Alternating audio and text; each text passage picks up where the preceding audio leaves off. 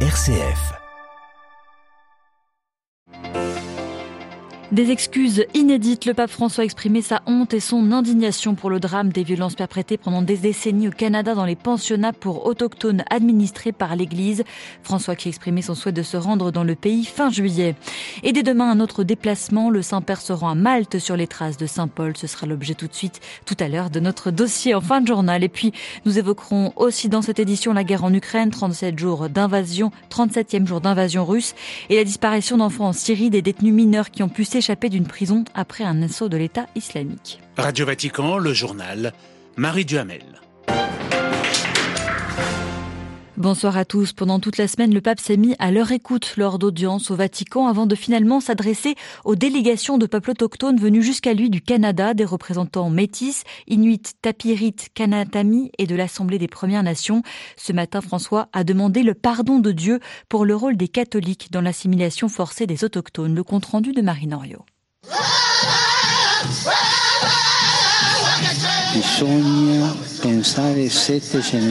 avanti D'abord, François est revenu sur euh, les témoignages entendus qui l'ont marqué cette semaine, notamment sur cette phrase ⁇ Il faut penser cette génération à l'avance quand on prend une décision aujourd'hui ⁇ Une phrase sage, a dit l'évêque de Rome, à l'opposé de ce qui se passe souvent actuellement. Autre image des autochtones qui a particulièrement plu à François, la métaphore des branches d'arbres. Comme eux, vous avez grandi dans différentes directions, traversé différentes saisons et même avez été secoué par des vents violents. Mais ces arbres féconds et fruitiers ont été déracinés. La chaîne qui transmettait les connaissances et les modes de vie a été rompue par la colonisation. C'est désolé, le Saint-Père, disant ressentir après cette semaine de rencontres de l'indignation et surtout de la honte pour le rôle que divers catholiques ont eu dans les blessures des autochtones dans l'assimilation forcée. Je suis très affligé, a dit François. Je demande le pardon de Dieu pour la conduite déplorable de ces membres de l'Église. Alors je me joins avec mes frères évêques du Canada pour vous présenter mes excuses.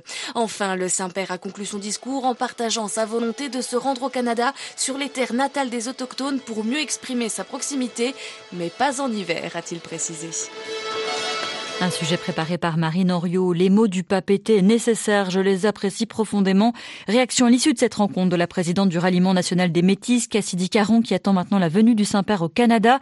Elle espère qu'il y présentera des excuses directement aux survivants. Le souhait également formulé ce soir par le chef du gouvernement canadien, Justin Trudeau. Et puis avant le Canada, un autre voyage apostolique pour le pape François. Il se rend à Malte demain sur les traces de Saint Paul, l'apôtre des gentils, dont l'embarcation échoue en l'an 60 sur une des îles de cet archipel de Méditerranée Saint-Paul revêt ce naufrage, comment Saint-Paul évangélisa l'île. C'est ce que nous verrons en fin de journal dans notre dossier.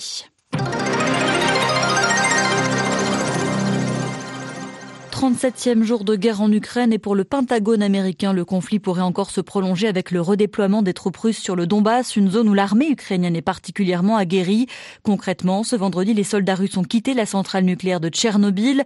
L'étau sur la capitale se desserrait au nord, bien que Kiev ait encore subi des bombardements.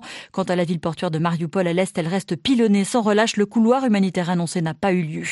L'UNESCO estime par ailleurs qu'au moins 53 sites culturels ont été endommagés dans le pays depuis le début de l'invasion. Enfin, de son côté, la Russie accuse l'Ukraine d'avoir mené une frappe aérienne sur son sol. Deux hélicoptères ukrainiens auraient visé une installation de stockage de carburant à 40 km de la frontière. Les missiles et la diplomatie ce vendredi, l'UE a appelé Pékin à ne pas interférer dans les sanctions occidentales visant la Russie. Lors d'une vidéoconférence avec le président chinois, la présidente de la Commission européenne a averti que tout soutien à Moscou ternira gravement la réputation de la Chine en Europe. En Syrie, au moins 100 mineurs ont tout simplement disparu dans la nature. Des garçons qui se sont échappés d'une prison en janvier dernier à la faveur d'un assaut des djihadistes de l'État islamique. Ce vendredi, des experts indépendants de l'ONU ont fait part de leur profonde inquiétude. Correspondance de Paul Raifé. Avec ses 4000 détenus de 50 nationalités, la prison de Rouayran était le plus grand centre de détention de membres du groupe État islamique au monde. Parmi les prisonniers figuraient 700 mineurs âgés entre 10 et 18 ans. Il s'agit d'enfants de djihadistes détenus avec ou sans leurs parents. Dès les premiers jours de combat, après l'assaut des djihadistes, les administrateurs kurdes de la prison ont affirmé avoir évacué les mineurs, mais sont restés évasifs sur leur nombre et leur destination.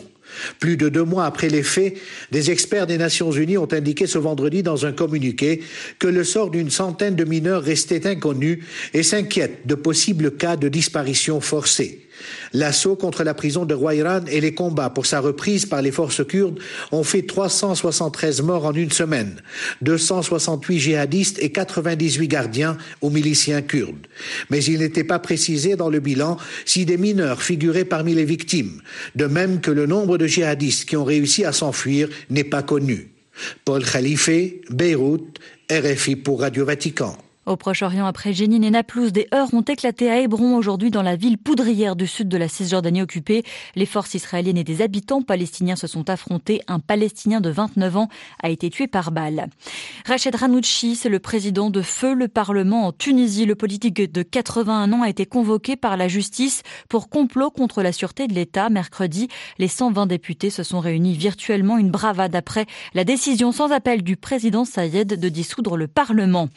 Et puis enfin une bonne nouvelle, 500 tonnes de nourriture transportées dans 20 camions du programme alimentaire mondial en Éthiopie. Un convoi exceptionnel de l'ONU s'apprête à entrer dans la région du Tigré, une première en trois mois. Dans cette région, 17 mois de violents combats entre les forces fédérales et les séparatistes ont provoqué une crise alimentaire. Sur place, 83% des 6 millions d'habitants souffrent de la faim.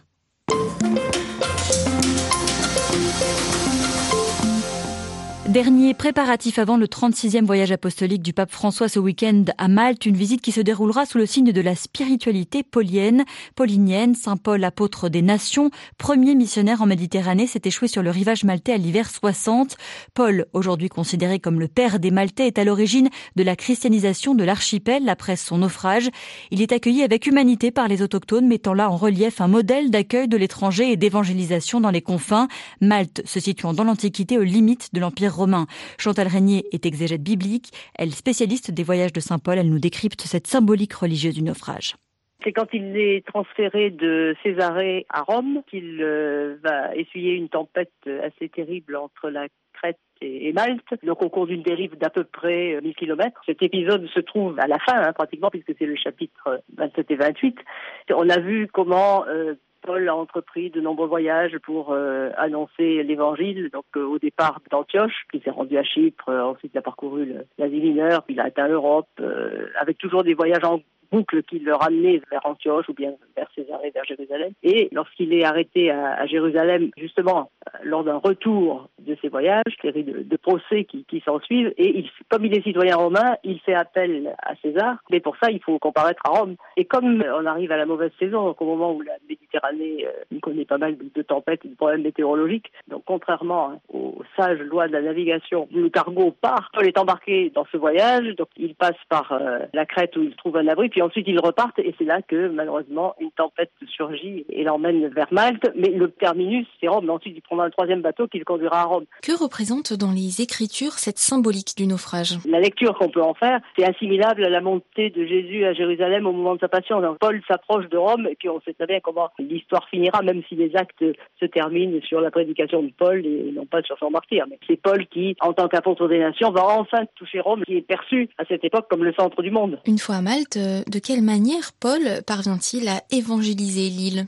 Et le paradoxe, c'est que d'une part, après une tempête aussi horrible, 14 jours de tempête, c'est que tous les passagers se sont sauvés. Et ça, euh, dans l'Antiquité, c'est déjà un premier exploit. Le rivage est toujours un lieu d'effroi pour euh, les anciens. Dans le cas de Paul et de ses compagnons, ils ne subissent aucun dommage. Ils gardent la liberté de circuler. Bien plus, ils sont accueillis, même ils vont recevoir l'hospitalité des Maltais qui sont dans les actes des apôtres qualifiés de barbares. Là encore, barbares, ça ne veut pas dire que ce sont des sauvages. C'est à comprendre au sens où l'auteur veut nous faire comprendre que Paul touche une limite. Ces Maltais vont les recevoir au contraire avec philanthropie, avec humanité.